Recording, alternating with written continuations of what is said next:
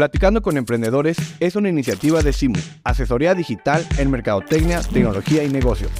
Visita www.cimu.mx y entra de nuestros cursos y otros servicios. Comenzamos.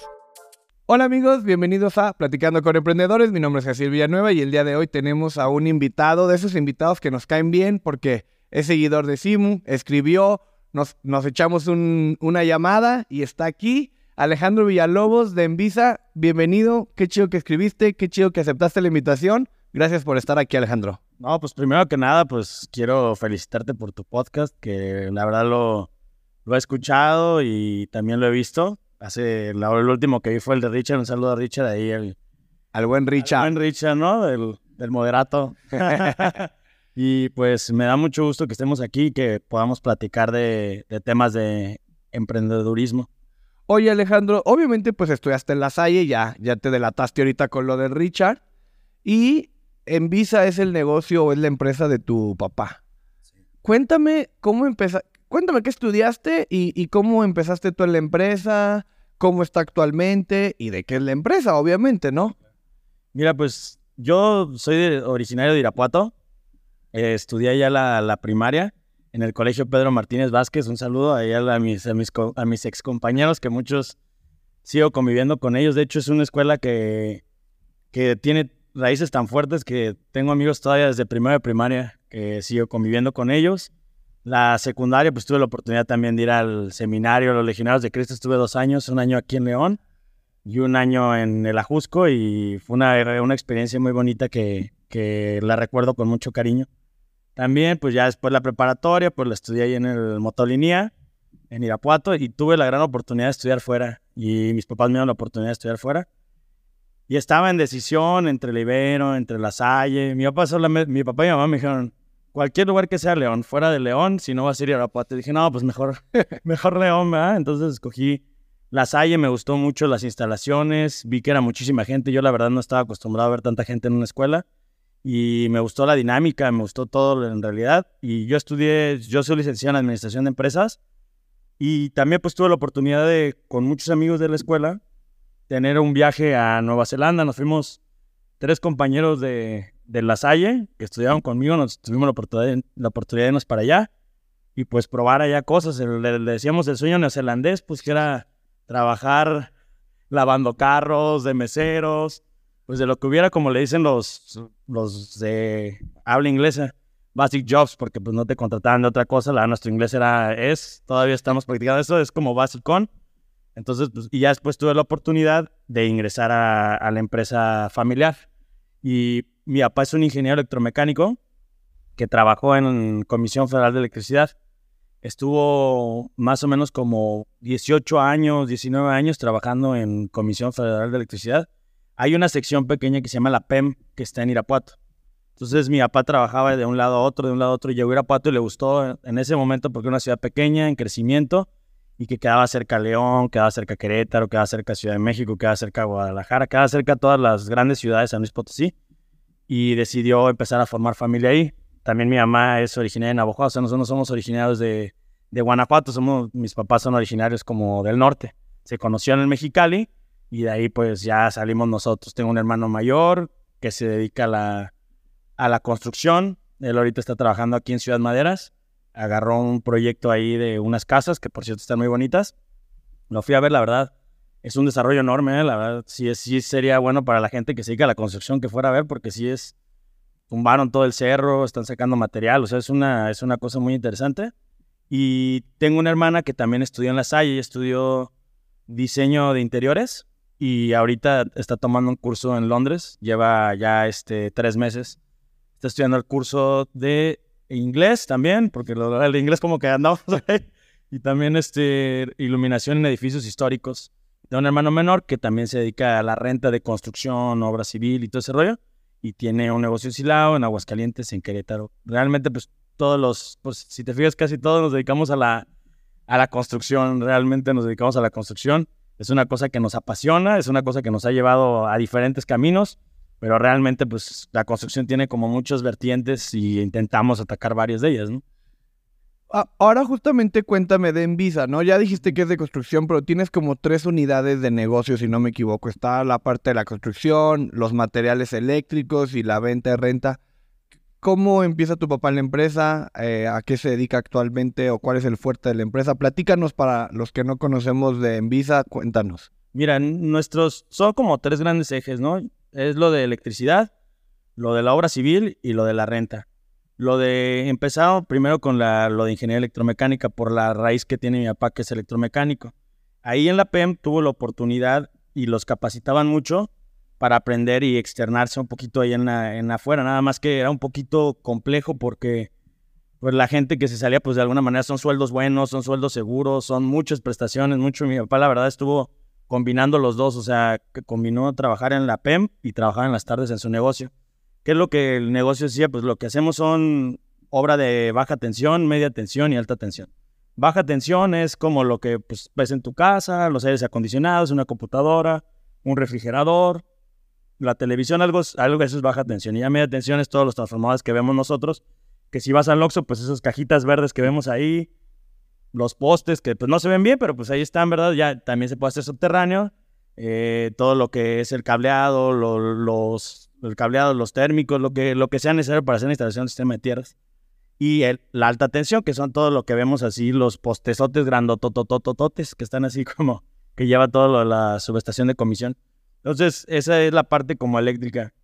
Mi papá se especializa en un área que es verificador eléctrico, que es, a grandes rasgos, es como si fuera un notario pero de lo eléctrico. El notario pues vigila lo que son las leyes y el, y el verificador revisa que se, que se cumplan las, las, la normativa eléctrica. Entonces van a las fábricas, van a la, industria, revisa que, que sí tenga el cableado correcto, que sí tenga el térmico correcto, que sí sea, la- que sea toda la instalación segura para que una red tenga segura.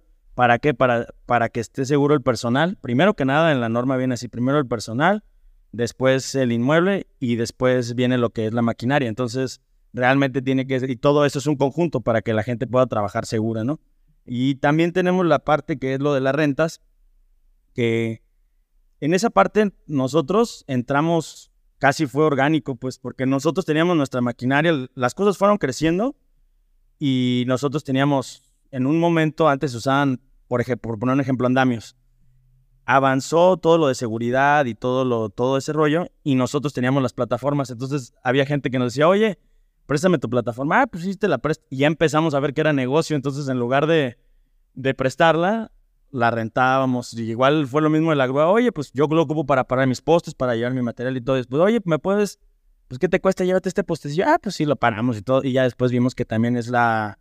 Es una oportunidad de negocio. Realmente nosotros la, la maquinaria pues se divide como en dos, ¿no? De maquinaria pequeña y, maquinaria grande, ¿no? La maquinaria pequeña pues son las bailarinas, que sí le dicen en el argot, que realmente ajá, son los apisonadores, los trompos o las revolvedoras, esa parte también la rentamos, cortadoras, vibradoras de concreto, también este, lo que son este, y ya equipo más grande que son retroexcavadoras, motoconformadoras, grúas, también tenemos grúas para el servicio de la, de la industria en general, este, y, pues básicamente, ah, y ahorita tenemos un implemento, una cosa que, bueno, a mí se me hace muy interesante ahorita todo lo los contenedores que ahorita está en bogue, que los contenedores ya tenemos tiempo nosotros, haz de cuenta que los contenedores que casi todo el mundo agarra son de segundo de tercer uso, no son de primer uso, porque los de primer uso son bastante caros, pero en todo hay dos tipos. La gente piensa que nada más son los marítimos, pero hay dos tipos, son los terrestres y los marítimos y los terrestres, hay un tiempo que ya no cumplen con la, con la normativa de seguridad que tienen, ya para usarlos como para transportar cosas, que son las cajas secas que ustedes ven así normal en la, en la carretera. Y esos los venden a un precio más económico y esos los puedes usar pues para la imaginación, ahora sí que es el límite, ¿no? Son todos estos que vemos que los hacen oficinas, los hacen edificios, pero aquí tú nos dices que los terrestres son más económicos. Sí, lo que pasa es que son, hay dos tipos, unos que son como de acero, que son los que casi todo el mundo conoce, y los dos son como de aluminio con madera. Entonces son más económicos, por lo mismo el otro es todo acero, todo estructurado y el otro no. Pero realmente igual se pueden cortar, los puedes estructurar y los puedes usar. Nosotros los estamos usando, ya tenemos oficinas, ya hemos hecho oficinas móviles, hemos hecho oficinas en las que estamos actualmente y también este, hemos hecho nosotros, eh, los hemos rentado ahorita para bodegas con toda la demanda de la industria. Los lo rentamos, son de 6 metros más o menos, bueno, 20 pies, Eh, entonces lo rentamos para la industria y ahí la gente guarda la usa como bodega, pues, y, y sí se renta. Lo bueno de esta, de esta parte de negocio también es que cuando entres con una bodega, tú entras en la, tú entras en la construcción y te sales cuando termina la construcción. Entonces son meses de renta y yo creo que se rentan muy bien a comparación, por ejemplo, de una casa. Una casa pues tienes que tener el baño, tienes que tener que la cocina, tienes que tener todo el servicio. Y con un contenedor, pues, ¿qué le haces? Lo único que tienes que hacer es impermeabilizarlo, lo entregas, te olvidas de él y es difícil que se lo roben porque sí pesa como más o menos como dos toneladas, dos toneladas y medio, no está fácil mover, más lo que le pongan adentro. Entonces son cosas que, que, que vimos la posibilidad de meternos en esa área y ahorita tenemos más o menos como 25 rentados, o sea, Órale. ajá, pero, pero fue de, de casual, de rebote, a ver si Ah. pegaba y pegó. ¿A cuánto se renta aproximadamente? Digo, sé que puede haber muchas condiciones, depende del plazo y eso, pero aprox. Mira, más o menos el de 20 pies se dividen en tres, 20, 40 y 53 pies. El de 20 pies lo rentamos en 3.600 pesos, el de 40 pies en 4.500 y el de 53 pies en 5.500. 28 días. Ahorita las rentas cambiaron. Yo espero que no pase eso con las casas, ¿eh? La verdad, porque honestamente nosotros al principio rentábamos a 30 días y era, el- era lo que todos rentaban y ahorita ya todos rentan a 4 semanas o 28 días, o sea, lo que pase primero. Y yo lo- la tendencia la veo cambiar para allá. Yo no sé si las rentas de las casas suceda eso. Espero no darles buenas ideas a, a los renteros, ¿verdad? Que básicamente es un tema de hacerlo pues más justo, ¿no? O sea, porque un mes pues sabemos que tiene 30, 31, entonces acá es no. Para estandarizar, por así decirlo, 28 días, 4 semanas. Sí, hemos, pues cambias con el mercado, la verdad. Claro. Eso, eso nosotros, nosotros al principio lo seguíamos rentando a 30 y ya vimos que, que varios proveedores de nosotros y varias gente empezó a cambiar y nosotros pues seguimos con la tendencia, ¿verdad? Solo se sumaron a algo que el mercado ya, El mercado habló. ya lo hace. Pues si alguien quiere rentar un contenedor, pues ahí está. Por aquí pondremos el contacto de Envisa ahí en la descripción o, en, pantalla si lo están viendo en YouTube. Inclusive, perdón, si quieren irlos a ver, no hay problema y les, para que los vean cómo los estructuramos, cómo los cortamos, o si alguien le interesa comprar uno, pues los podemos asesorar. Honestamente, pues e- es una, quiero que sea una empresa y la idea es eso, que sea una empresa de puertas abiertas, que cualquier persona que quiera ver, que si ne- tiene alguna duda o alguna cuestión, pues ahí van a pasar las redes sociales como bien Jesús dice, pero, pero pues hay que estar abiertos, ¿no? Para nuevos negocios también escuchar nuevas, nuevas ideas, ¿ah? Venir a podcast y cosas así. Oye, Alejandro, y voy a hacer un paréntesis. Es, yo siempre he tenido esta duda. ¿Realmente hay un ahorro o realmente sí vale la pena usar este tipo de contenedores, independientemente de que es una eh, eh, ecología, segundo uso, a, a armarlo tú, por armar tú la estructura y poner lámina y? O sea, ¿realmente sí hay un beneficio o es más esta moda, tendencia? O cuéntanos un Mira, te poquito voy, a, te voy a ser bien honesto. Sí te ahorras mucho dinero porque el precio es realmente barato. De hecho, hasta si tú lo hicieras estructuralmente te costaría más Más. caro. Entonces, tiene dos ventajas, ¿eh? Y te voy a decir, había un, alguna vez presentamos un proyecto de que queríamos hacer como un fraccionamiento ecológico. En ese momento no estábamos ni en las condiciones, ni estábamos listos ni nada. y Lo presentamos con algunos diputados.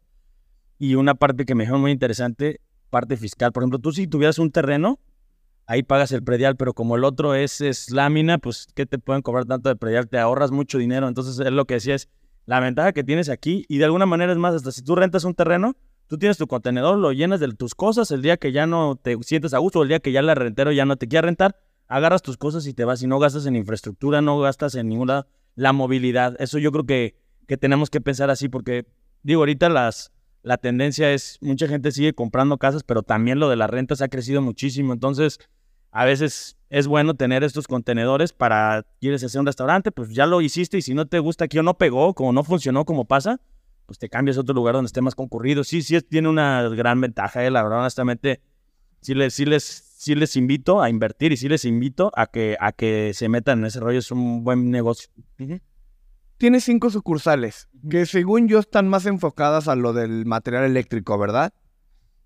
Mira, las cinco sucursales, haz de cuenta que las tenemos como seccionadas, ¿no? O sea, estamos en. La matriz está en Irapuato. Pero se podría decir que la segunda que abrimos, que con mucho corazón, pues la verdad. Bueno, tenemos poco relativamente, pero es un plan un poquito ambicioso. La tenemos ahí en Puerto Interior. Para la gente que va a trabajar todos los días, exactamente va entrando a Puerto Interior por la carretera de León. Y ahí van a ver el tótem. Exactamente enfrente del GSIM van a ver una grúa grafiteada allá afuera. Ahí es el negocio. Ahí lo pueden ver.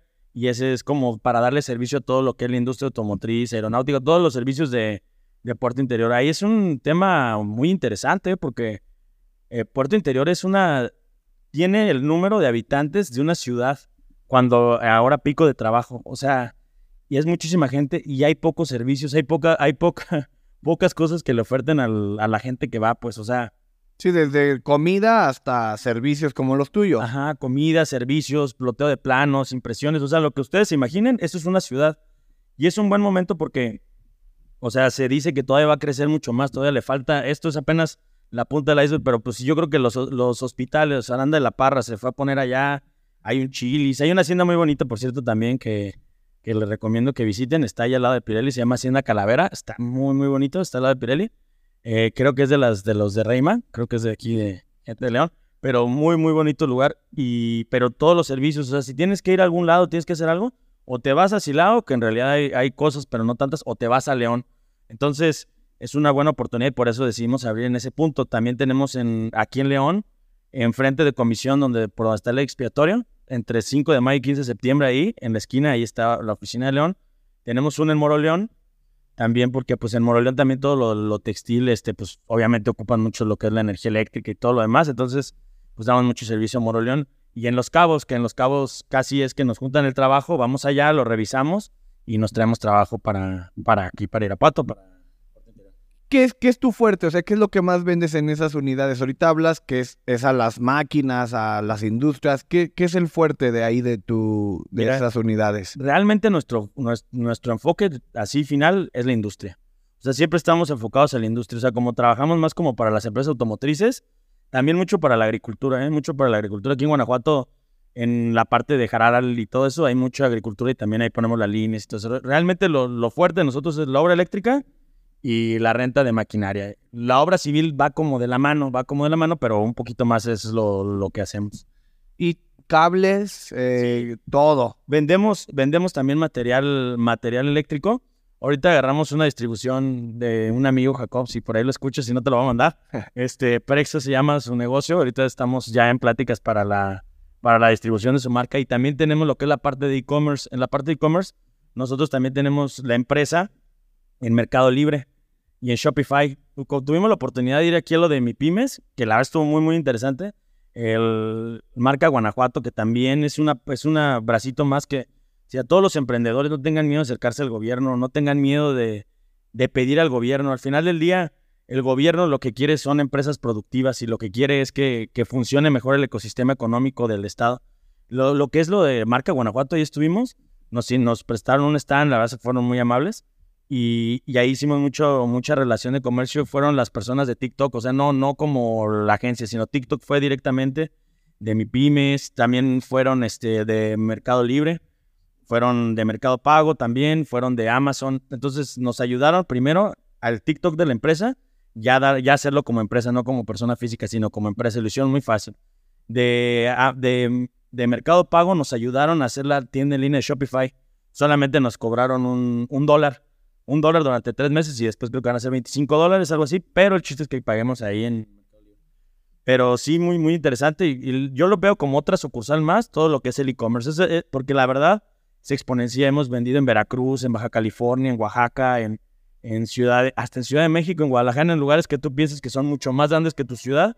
Y hemos vendido refacciones, lo que realmente, lo que vendemos ahí son refacciones, parte eléctrica, refacciones también de maquinaria menor, de maquinaria agrícola y, es muy interesante porque al principio, la verdad, cuando, cuando empiezas a vender así, ya te llega un paquete, ay, a, Los Cabos, ay, qué bonito, a Cancún, ay, qué bonito. Y, y poco a poco lo, queremos fortalecer más, queremos impulsar más esa parte y sí tener este, distribuciones más grandes, pues, de, equipos y todo, porque la verdad, al final del día, el retail es, es lo mejor, pues agarras, pum, lo vendes y ya yo me quito bronca. No sirvió, te lo regresas, se lo regresas al, al proveedor. Y es, una, es un buen negocio, pues. Sí, digamos que estás en el negocio de la comercialización, ¿no? O sea, básicamente agarras un producto y lo, lo vendes al consumidor final. Oye, entrando ahí en tu, en tu página veo que tienes un servicio con drones, topografía con drones. Cuéntanos cómo está eso, las imágenes se ven ahí muy interesantes. Platícanos un poco de esa parte. Mira, la verdad, nosotros empezamos también en, el, en ese rollo. En lo de los drones, al principio, pues era el, creo que es el Phantom 3 el que tenemos y después tuvimos otro. Pero al principio era como la novedad y todo eso. De hecho, lo usamos también para la agricultura y estuvimos así viendo. Teníamos que tener una, una cámara de termografía, pues, de calor y todo ese rollo para ver dónde no se regaba la, la cosecha y ya le decíamos al, al, al cliente, que en este caso era tu cliente, ¿no? al cliente ya le decíamos, no, pues más o menos aquí y todo ese rollo le imprimimos como un plano, un planito y ya le íbamos explicando. Entonces, sí estuvo, sí estuvo funcionando, nada más que honestamente como cada vez eran drones más grandes y más grandes y más grandes, pues ya dijimos, bueno, o nos enfocamos en esto porque es como una cosa, como o te clavas en esto y pues sí son caros, ¿eh? la verdad, los, pequeños que teníamos no eran tan caros, eran 12 mil, 13 mil pesos, pero ya después había unos de 100 mil, 150 mil, 200 bolas. Y decidimos mejor enfocarnos en otra cosa, era, era como claro. especialidad, ¿no? Sí, al final del día sí está padre diversificar, pero hay un momento en el que tienes que decir, a ver, sí puedo diversificar y está padre tener unidades de negocio, pero en dónde me voy a, en dónde me voy a enfocar, ¿no? ¿Cómo empezaste tú en la empresa? O sea, cuando es, muy común que, ah, pues qué chiste, es la empresa de tu papá, ¿no? Y de seguro llegaba y nomás estaba ahí en la compu. ¿Cómo fueron tus acercamientos? ¿Cómo, cómo es este...? Eh, hay muchas historias, ¿no? Desde que, no, mi papá literal me ponía, no sé, a barrer o... ¿Cómo, cómo fue tu historia en ese caso? Mira, te voy a ser bien honesto. La verdad, mi, mi papá siempre ha sido una persona de trabajo. Si yo, si yo me acuerdo de él, él a la fecha tiene 67 años y sigue trabajando, eh, orgullosa. También mi mamá. Orgullosamente mis papás han seguido trabajando. Y no es por el hecho del dinero, ¿eh? es por el hecho de hacer. Y creo que eso es lo que, lo que nos ha caracterizado a nosotros. Nosotros, la verdad, nunca hemos pensado tanto como en el dinero. Digo, es como añadidura, ¿no? Pues si trabajas, pues vas a tener dinero. Si no trabajas, pues no. O sea, decía mi abuelita, decía mi abuelita que en paz descanse, decía, el que, el que trabaja, tiene mucho, tiene poco, pero siempre tiene. Y el que no trabaja, pues no. Entonces, la idea es que mi, mi papá, pues, si queríamos salir a algún lado, pues claro, nos daba nuestra semana. Pues ahí te van tus 200, 300 pesos cuando estábamos en la, en la, en la prepa, en la, ¿no? En la prepa y en la secundaria, en la universidad. Oye, que quiero ir con una amiguita, oye, que quiero ir con algo más. Pues vente a trabajar a la oficina y te, y te doy otros 200 pesos. Pues ya íbamos como obligados o no, pero poco a poco nos iba enseñando el valor del trabajo. No tanto, sí del dinero, pero más del trabajo, que teníamos que trabajar para que nos dieran las cosas. También igual cuando nos prestaban el carro era lo mismo, tienes que venir a la oficina que sea dos, tres horas y como eres niño, pues realmente pues me ponían que a doblar planitos, que hacer dibujitos, así cosillas pues sencillas que también no tengan, no tengan mucho, mucho seguimiento, ¿verdad? Porque qué tal si me cargan un proyecto, no lo termino, pues el que va a quedar mal pues va a ser la oficina. Entonces cosas sencillas que tú sabes que en una oficina es como una casa, siempre no terminas nunca de arreglarlo, a ver, acomoda esto, acomoda el otro. Y después, ya terminando la carrera, como tuve la oportunidad de irme allá a Nueva Zelanda, como les había platicado, regresando eh, me integré al negocio de mi papá, pero honestamente mi papá es una persona de carácter, pero creo que todas las personas emprendedoras y todas las personas tienen que tener carácter, porque si no tienes el carácter, la verdad, el mundo es, el mundo es muy duro.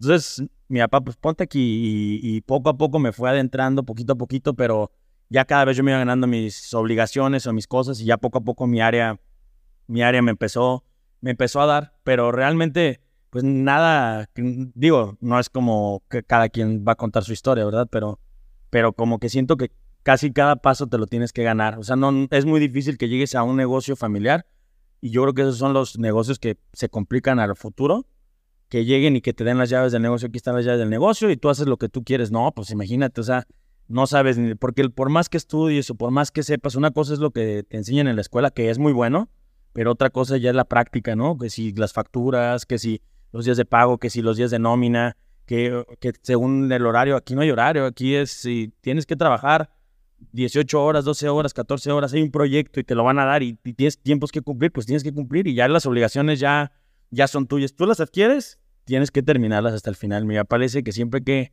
arrastrar el lápiz. Dice que hay mucha gente que es muy buena viendo los papeles, pero para arrastrar el lápiz no. Yo creo que empieza el ciclo desde que agarras el proyecto hasta que cobras y si eres muy bueno, que te vuelvan a contratar. Ese es el como el cerrar ese círculo.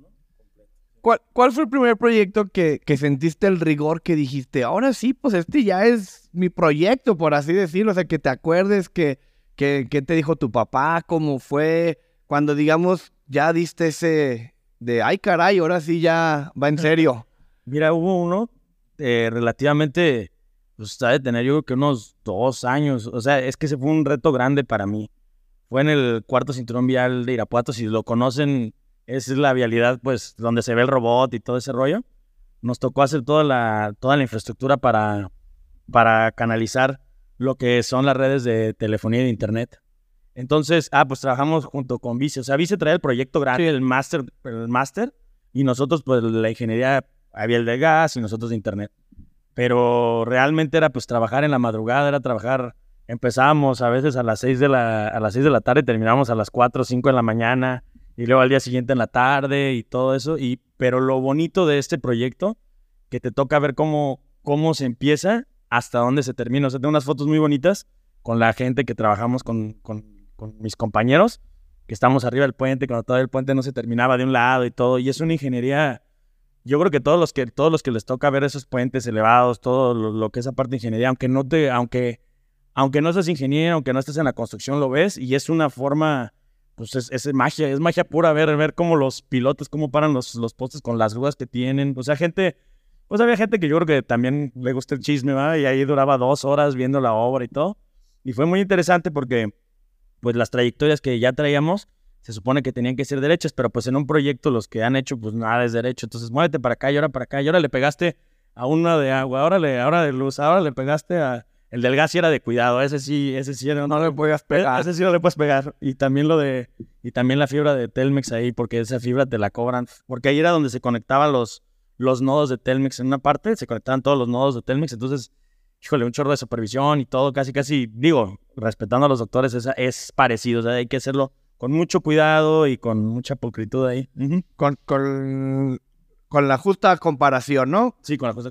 Oye, tienes, ahorita ya hablaste de Vice, que, que hasta cierto punto pues fue como un cliente ahí tuyo, ¿no? Y has trabajado con TV Azteca, Teletón, Puerto Interior, Oxo, eh, Pemex, el Politécnico. Cuéntanos, ¿cómo, cómo es ese acercamiento? ¿Cómo, ¿Cómo se llegan con esos clientes? ¿Cuál ha sido su, su fórmula, por así decirlo, para, pues, la mayoría de las personas, pues, queremos acceder a ese tipo de clientes independientemente de la industria, ¿no?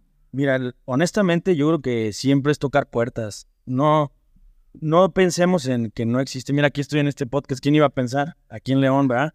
Porque hay que tocar las puertas. A veces, a veces nosotros la vemos muy difícil y decimos, no, pues él, porque está acomodado él, porque conoce a, no sé. No, la, honestamente, siempre tenemos que, con la humildad, tocar puertas y decir lo que tenemos y también no exagerar de lo que no somos, ¿verdad? Porque mucha gente exagera diciendo, y mucho la construcción es, no, yo puedo, yo hago, yo hago, y el día que te dan, porque te creen, confían en ti, te lo dan, el problema es que estás llevando de corbata al que te dio la confianza, porque a veces él, él no, es el, no es el jefe o el director, él tomó la decisión de meterte y queda mal, y pues imagínate, es bien complicado. Entonces, yo creo que lo primero es tocar puertas y lo segundo, saber bien lo que estás haciendo y que les digas la verdad de lo que haces. No, no, no exageres, no mientas, pero sí les digo la verdad. El Oxxo, aquí está, aquí hay unas oficinas, tocan las puertas, en Vice. Tuvimos también la oportunidad de rentarles maquinaria muchos años también y, sí, y hicimos pues, varios proyectos, nos tocó trabajar conjuntos.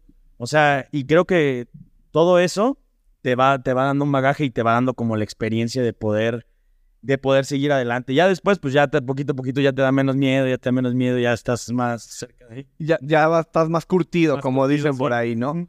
Oye, regresándome un poquito a la empresa y a, y a, lo de tu papá, digo, ya nos dijiste que tiene 67 años y que sigue trabajando y ojalá si él así lo desea siga trabajando muchos más.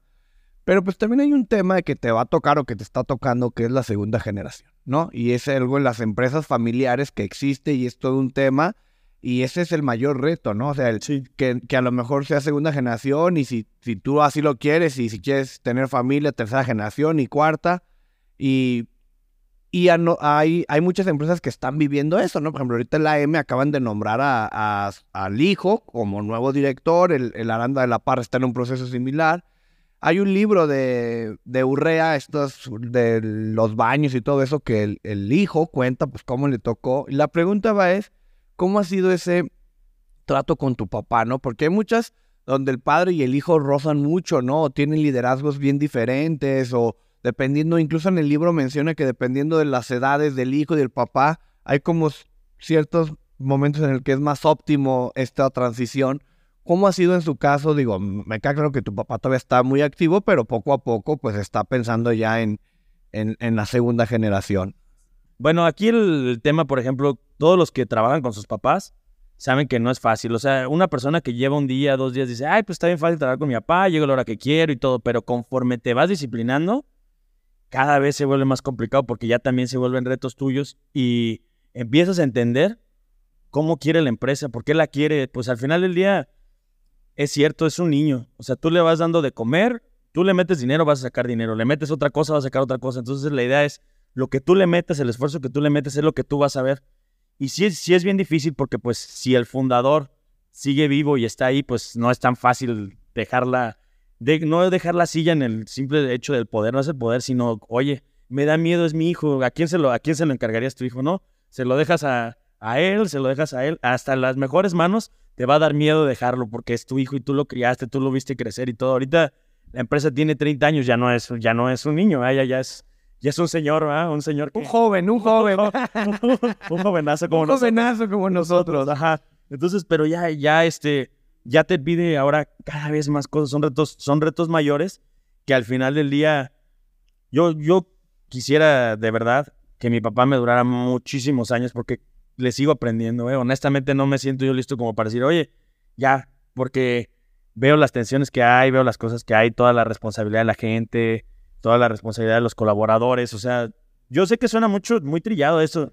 Lo ponen como un meme. Ay, cuando dicen familia. No, yo sí los veo como familia. Tengo compañeros que han trabajado 25 años con nosotros, 25 años de carrera. Es difícil eso porque la hora le, antes le llamaban recursos humanos, ahorita le llaman talento humano. Entonces, yo la verdad creo que eso es la médula espinal. Si una empresa la ves bien cimentada es porque lleva la gente, lleva mucho tiempo, porque está creciendo organizadamente y todo, pero sí es bien difícil el, el cambio de cambiar de una empresa familiar a una empresa institucional, que es lo que queremos lograr, pero es una cosa muy complicada, es muy complicada. Hablaste ahorita de algo que, que es un tema que a mí me apasiona, que es el talento humano o los colaboradores o el personal.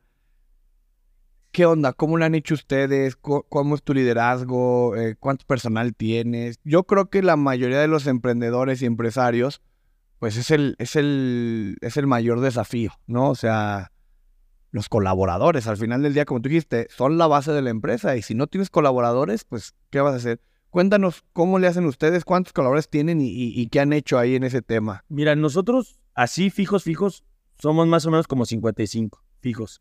Pero es como todo en las obras. Por ejemplo, si nos dan una obra más grande, contratamos más gente. Ah, y, ya, y ya después, el que vemos que es talentoso, pues se queda en la oficina.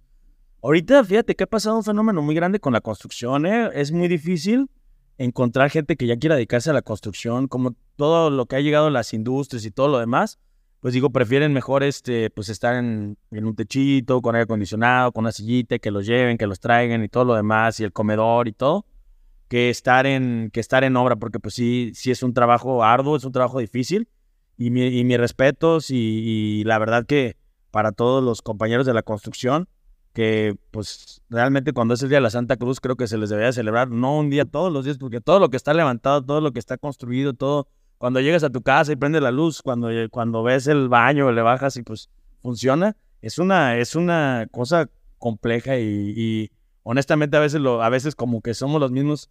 Fíjate que pasó un fenómeno bien raro, si te fijas en Guanajuato antes el que llegaba con botas, porque pues antes no estaba tanto en la industria, como que ibas a los restaurantes y como que te veían medio medio, medio para abajo. Y ahorita ya como ves a todos que traen botas, y es común, vas a cualquier restaurante, a cualquier lugar, a cualquier parte, y ya traen botas de trabajo y ya no se ve así, pero honestamente los colaboradores es, es todo. Imagínate, pues nosotros lo que hacemos, la, la obra eléctrica, pues imagínate yo subiéndome a un poste, que sí lo he intentado, la verdad, ahí, pero sí está bien difícil, es, es más maña que otra cosa.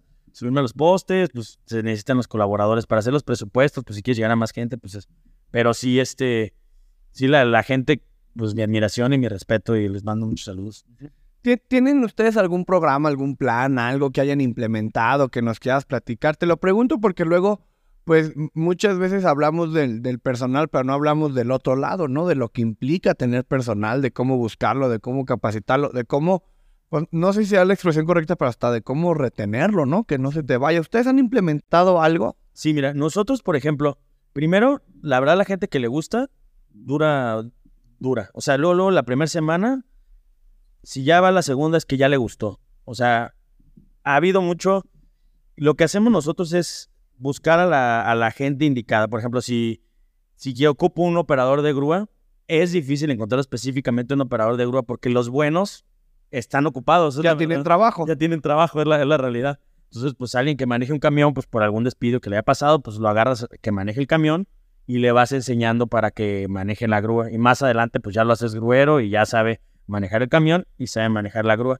Pues los, los incentivamos, pues tienen su sueldo base, les dan horas extras, pues hay una cooperación a veces, alguna, pues alguna ayuda, porque al final del día tú te haces también, de alguna manera la empresa se hace como responsable de las necesidades de, del colaborador, que si, oye, ocupo esto, ocupo el otro, obviamente pues también con medida, porque pues no, no, no, si no, no alcanza para todos, pero sí intentar colaborar, oye, que mi, que mi mamá está enferma, a ver, échame, por favor, ayúdame, vemos como la manera de hacerlo, no siempre, pues siempre ser lo más humano, porque creo que, que si eres humano, al final del día la gente también te va a responder, si tú eres un jefe o un, un patrón muy déspota, pues la gente al final te va a responder de la misma manera, ¿verdad? Y creo que hasta eso que toda la gente ha colaborado de, de, muchas razones. Por ejemplo, cuando hacemos un concurso para obra pública o para, para, para alguna institución de gobierno, hay veces que pues son fajos como este tamaño y la verdad que toda la gente a la vez nos tenemos que quedar más tiempo, el de costos se tiene que quedar más tiempo,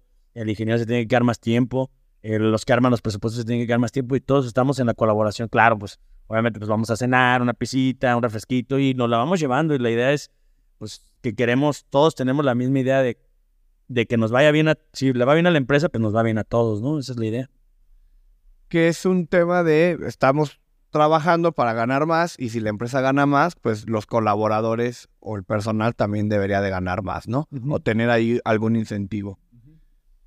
Cuéntanos algún de los mayores desafíos que se han enfrentado. Este, poquito antes de grabar nos contabas de la pandemia, pandemia. Cuéntanos qué onda ahí con algún reto que haya enfrentado la empresa. Mira, honestamente, como ustedes saben, cada, cada proyecto se vuelve como, como un reto distinto y, y creo que hay, un, hay una cosa ahí, hay un tema ahí curioso que una vez nos pasó. Eh, nosotros queríamos hacer una unidad de inspección. Haz de cuenta que está la unidad de verificación, que fue lo que te platiqué, que fuera como si fuera el notario. Y está la unidad de inspección, que era como para revisar las instalaciones de comisión, para que no fuera juez y parte, porque las instalaban. Y comisión decía, no, pues ya, ya están bien. Entonces no quisieron poner un tercero para que la revisara y que cumpliera con toda la normativa. Entonces estábamos en, ese, punto y, se nos ocurrió llamarle Tesla Unidad de Verificación y de Inspección. Entonces, pues al final hicimos los exámenes en la CRE en Ciudad de México. Pues tristemente no pasamos porque nos faltaron los detalles. Te hacen un caso práctico, no te sacan a campo, pero los planitos y todo el rollo. Y, la, para no creer todo lo que, lo que vemos en internet, en Facebook y en Instagram y todo ese rollo, y es cierto, ¿eh? ni de las revistas serias. Salimos en Forbes, que era Tesla, el Tesla, el de Elon Musk. Ajá. Y salió en Forbes, en la revista Forbes creyendo que éramos nosotros los de, los de Tesla. Sí, o sea que su empresa que se llamaba Tesla, ese proyecto, verificó esta obra y, pusieron que verificó Tesla, la de Estados Unidos, por así decirlo. Sí, nos hablaron, de hecho, nos hablaron ahí de Tesla. Digo, nos hablaron de San Luis Potosí, y, si quieren ver la noticia, ahí también la... Aquí la compartimos también. Sí, o sea, simplemente es como... A, a mí nunca me ha pasado algo de, ese tamaño, porque si nos hablan de San Luis, de Querétaro, nosotros pues no sabemos ni qué contestar, porque al principio pues te agarran en frío y ya después de que vimos que, que era la noticia, pues ni siquiera investigaron. Pero digo, todo el mundo comete errores, ¿eh? La verdad. Como vieron unidad de inspección Tesla, pues dijeron, ah, pues ha de ser Tesla el de Elon Musk. No, pues no, no era el de Elon Musk. Bueno, bueno sería. Ojalá.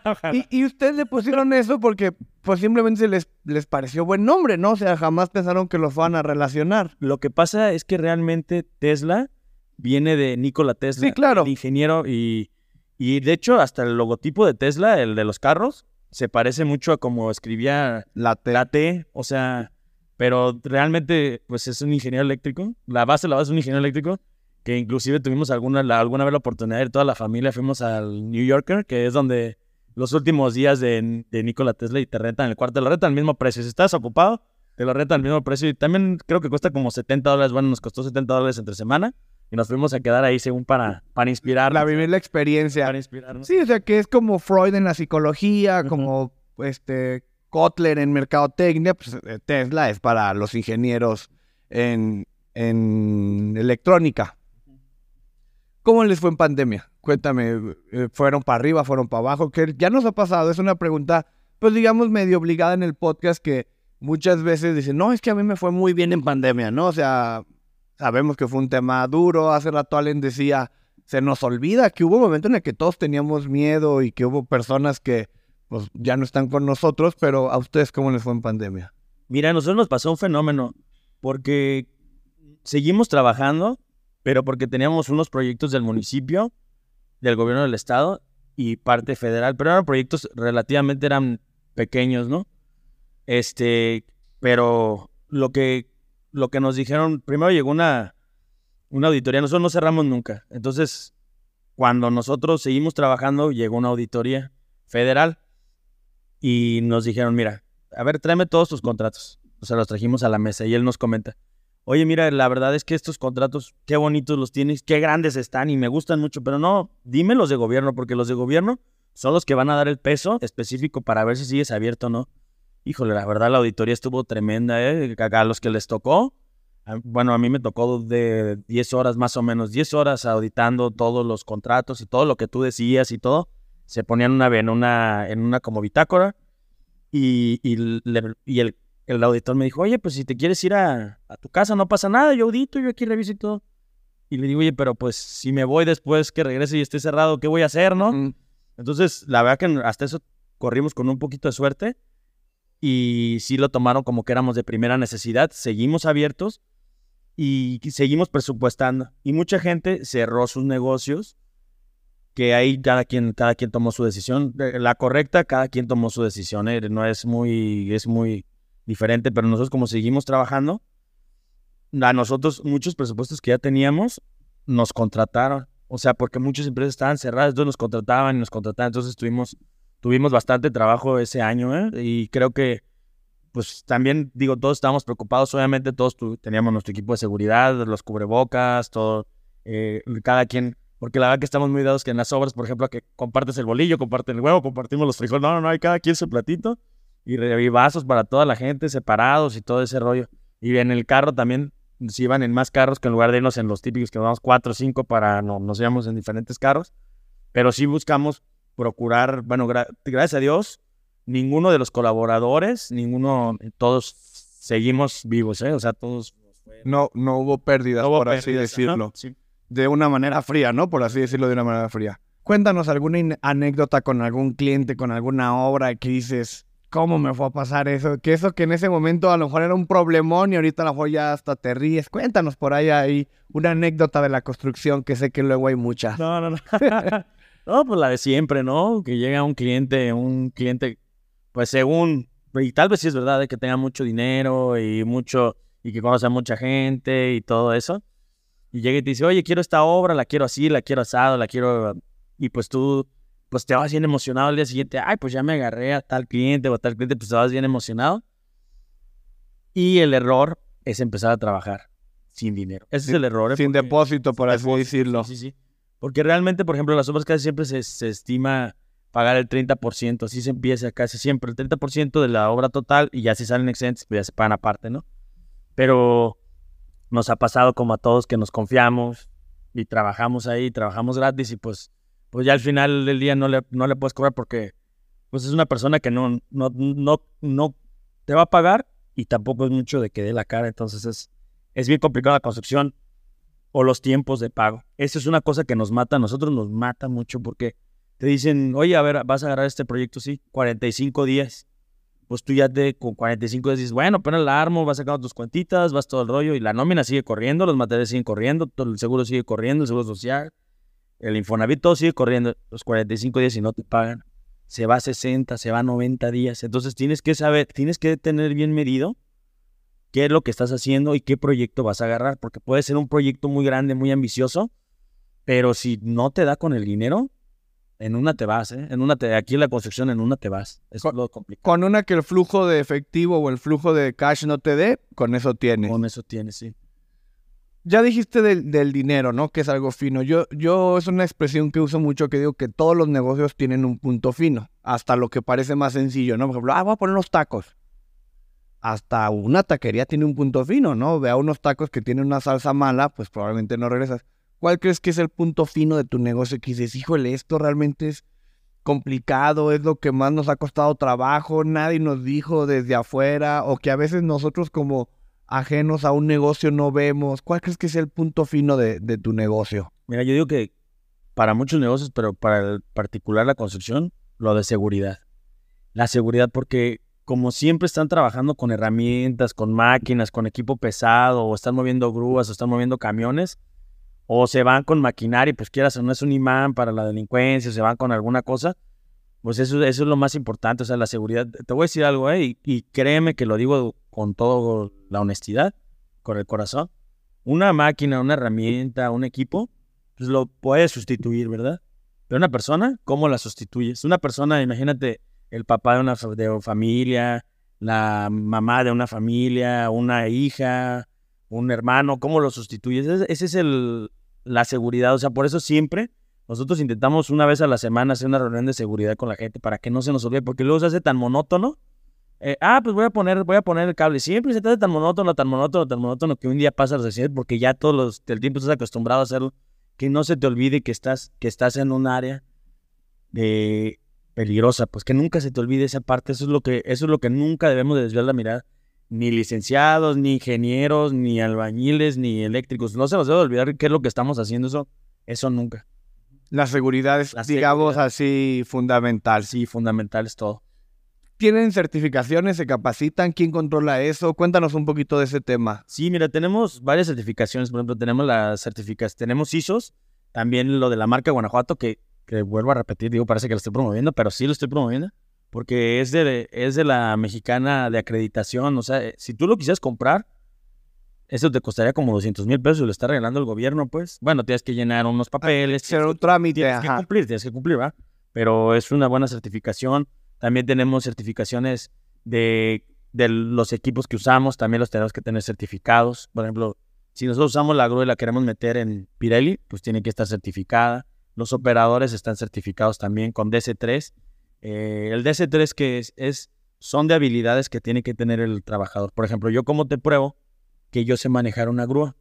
Te lo pruebo con un DC3, o sea que tomaste cursos, que lo sabes mover, que lo sabes usar, para que la empresa se sienta segura que va a ir un operador que sepa manejar la grúa y no vaya a haber un problema después. Entonces los tenemos con DC3 a todos, de, trabajo en alturas, de, de obra eléctrica, también de pruebas eléctricas. O sea, nos vamos capacitando. Hay, hay muchos cursos y la verdad intentamos tomar Intentamos tomar varios, Obviamente no todos se pueden tomar, pero a la gente que va dirigida. Obviamente si hay un curso para un gruero, pues tiene que ir el de la grúa, ¿verdad? Está bien que vaya el ayudante si es para que ayude al de la grúa, pero el otro que no tiene que ver, pues ¿para qué lo toma? Entonces intentamos que el curso que tomemos, pues sea para, para individual, para cada persona, pues. Hablando un poco de, tecnología en, en, en CIMU, pues nos gusta hablar de negocios, tecnología y mercadotecnia. ¿Qué tecnología usan? ¿Qué software? ¿Qué herramientas? ¿Cómo se comunican con el equipo de trabajo? Entre las sucursales. Cuéntanos ahora un poquito de tu infraestructura, digamos, en la parte de tecnología. Mira, ahorita pues lo, ya sabes, todo lo que todo lo que está pasando ahorita con los medios electrónicos, pues eh, intentamos ir a la ir subirnos al tren, pues, porque si uno se queda atrás, pues no no no no ves el no ves el futuro y las empresas van cambiando más rápido que los gobiernos, van cambiando más rápido que, y de hecho inclusive a veces hasta que la sociedad, porque la sociedad demanda una cosa y ya la empresa ya lo está vendiendo del otro lado. Nosotros pues con el WhatsApp, el teléfono y así, pero ahorita tenemos un plan ambicioso tecnológico que ya lo estamos trabajando. Nosotros lo que queremos hacer es una aplicación para la renta de, para la renta de maquinaria. Hay un problema que estamos viendo, bueno, un área de oportunidad, no un problema. Por ejemplo, cuando cotizas una, una maquinaria, en la cotización es lenta. el, los tiempos de entrega son lentos el equipo que te van a dar, pues no sabes cuál es, es ineficiente.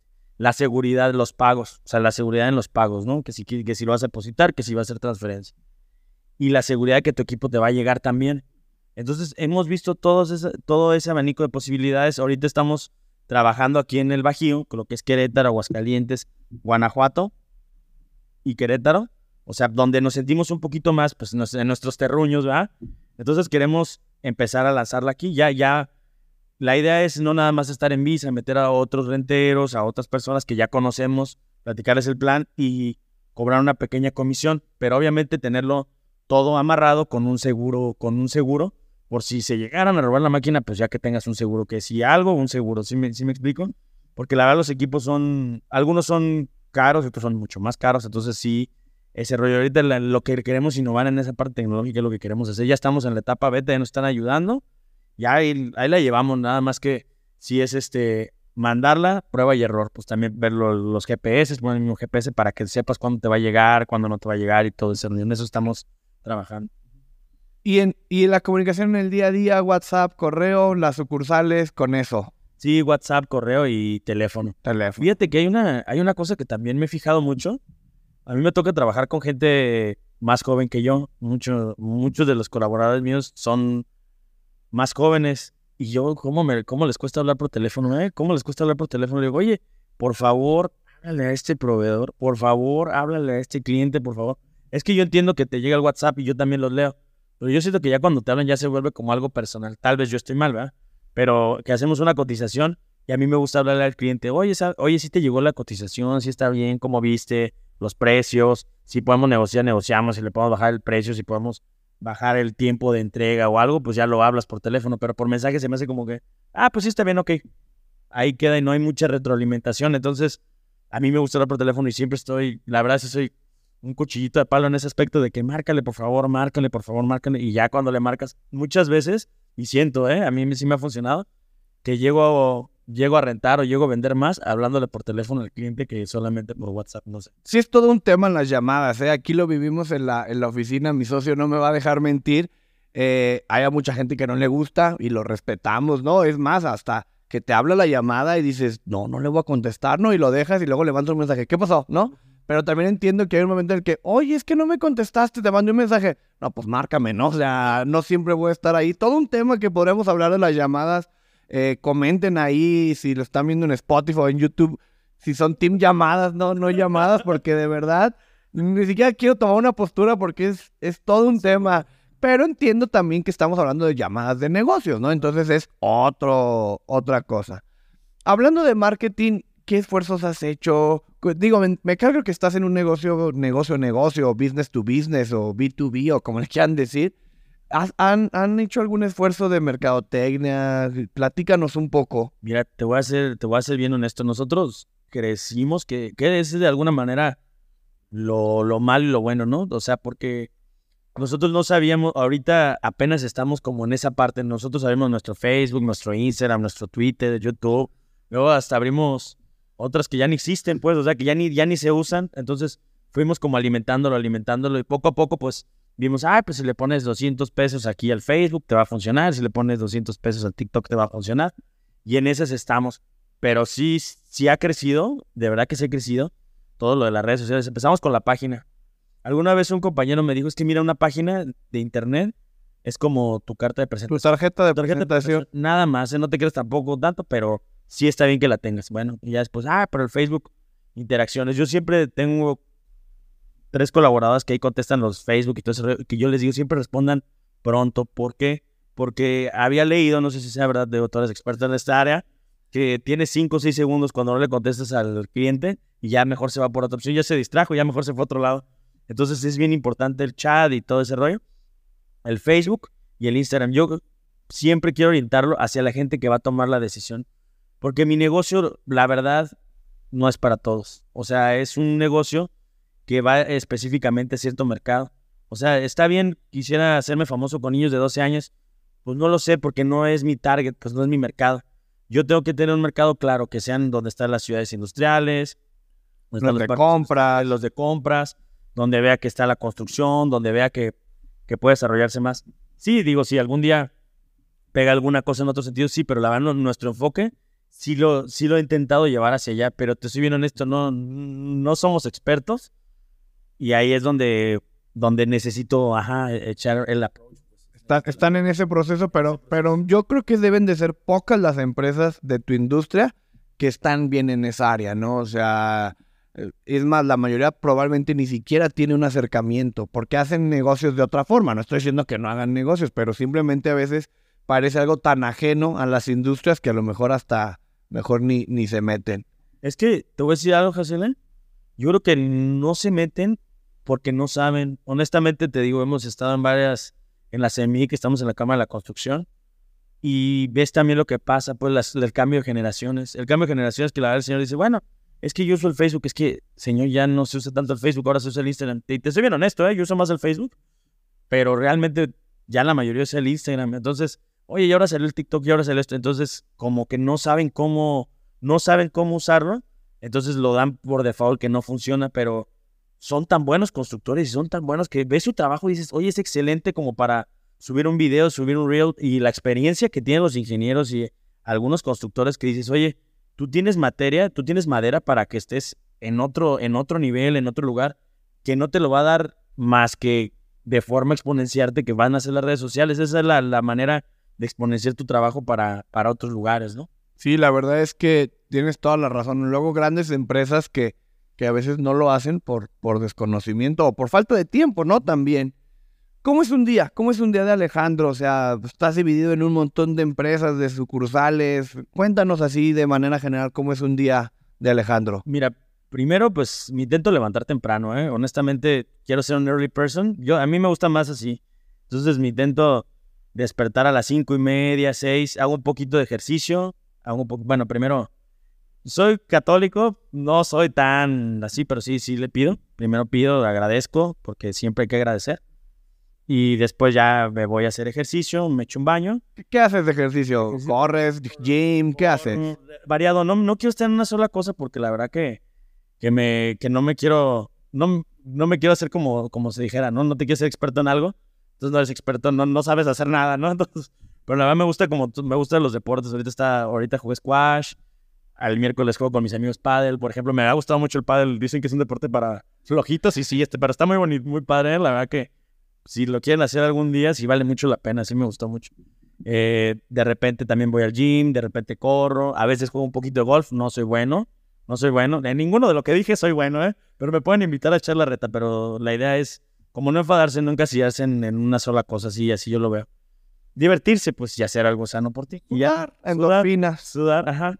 Ya después me baño y ya después me voy a trabajar. Nosotros tenemos un horario de 8 de la mañana. Entonces a las 8 de la mañana, realmente a diferencia de otros trabajos, es cuando repartimos a la gente. Tú te vas para allá, tú vas a hacer esto, tú vas a hacer lo otro, yo voy a hacer esto, entonces nos ponemos de acuerdo y ya este, cada quien sabe lo que tiene que hacer. Bueno, hay esta obra, ve a ver esta obra. Ahora tú ve a llevar esta maquinaria, ahora tú, espérate aquí, vas a recibir el material, ahora tú vas a ver este, unas cosas en la oficina. Entonces nos ponemos de acuerdo y en la mañana ya más o menos como a las 10 de la mañana ya toda la gente se fue que se tendrían que ir a las ocho y media, pero realmente a las ocho no que llegan, checan, ya sabes, el bla, bla, bla y todo el rollo. Y ya este, como a, la, como a las nueve y media, diez ya se están yendo cada quien, depende unos a las nueve, o a veces cuando tenemos que ir temprano, más temprano llegan, pero real es de 8 de la mañana a 6 de la tarde nuestro hora de trabajo. Llegamos a las 8, yo más o menos te, me desocupo como a las 10, ya a las 10 ya vengo a Puerto Interior. Vengo a Puerto Interior, más o menos ando llegando como a las 11, más o menos, 10.40 y a, buscar, a ver qué hay. Siempre vamos a flayar a las empresas y les digo es que tocar puertas, en serio. Así como vean las puertas tan altas y tan grandes y tan bonitas y tan brillosas, toquen puertas, ¿eh? Porque se abren de, de, de adentro para afuera, pues así se abren las puertas. Entonces, tenemos nosotros que tocar y, honestamente hemos agarrado trabajos en IBEA, que de hecho estaba leyendo que cumplieron 3, 4 años produciendo en Puerto Interior. Hemos trabajado en IBEA, estamos trabajando en IBEA actualmente, en Pirelli, en Mazda, en Toyota, o sea, sí se puede hacer. O sea, no, no nos pongamos limitantes porque creo que mucha gente dice, no, es que está bien difícil. Y trabajas con un amigo que está en Volkswagen, no, es que es bien difícil. Y mira, yo te voy a echar la mano. Y la verdad, a veces hasta son tus amigos, pero a veces hasta es mejor tocar la puerta y ver qué puedes hacer. Eh, nosotros hemos trabajado en Volkswagen, hemos trabajado en, General Motors, hemos trabajado en muchas empresas y muchos han sido por tocar las puertas, ¿eh? Y y la, y la gente ya cuando le quedas bien una vez, como dicen, ¿no? Te van a, van a hacer darte pequeño y cuando lo hagas bien lo pequeño te van a dar algo más grande. Así es toda la industria y así es todo. Ni modo que te confíen las llaves del negocio, pues si ni te conocen. Entonces, primero poco a poquito te van a ir dando chamita, pero así lo hemos hecho siempre. Entonces, ya de ahí, de puerto, de puerto interior, vemos los pendientes que tengamos que ver.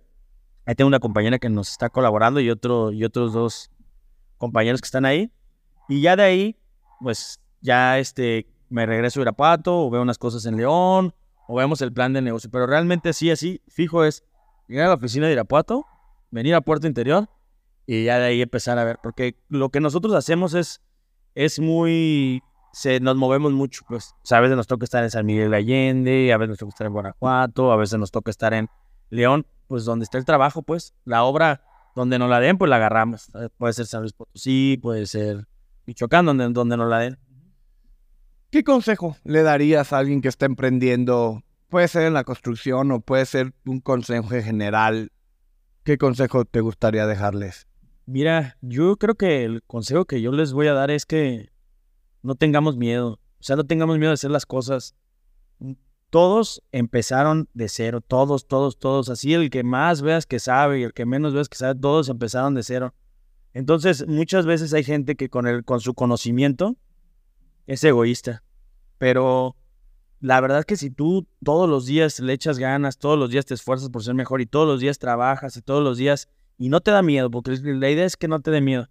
Seguir tu instinto y que no te dé miedo, tocar las puertas y, y si es necesario, pues, pues ir, entregar tarjetas, entregar trípticos, entregar, aunque parezca que no los van, los van a agarrar y los van a tirar.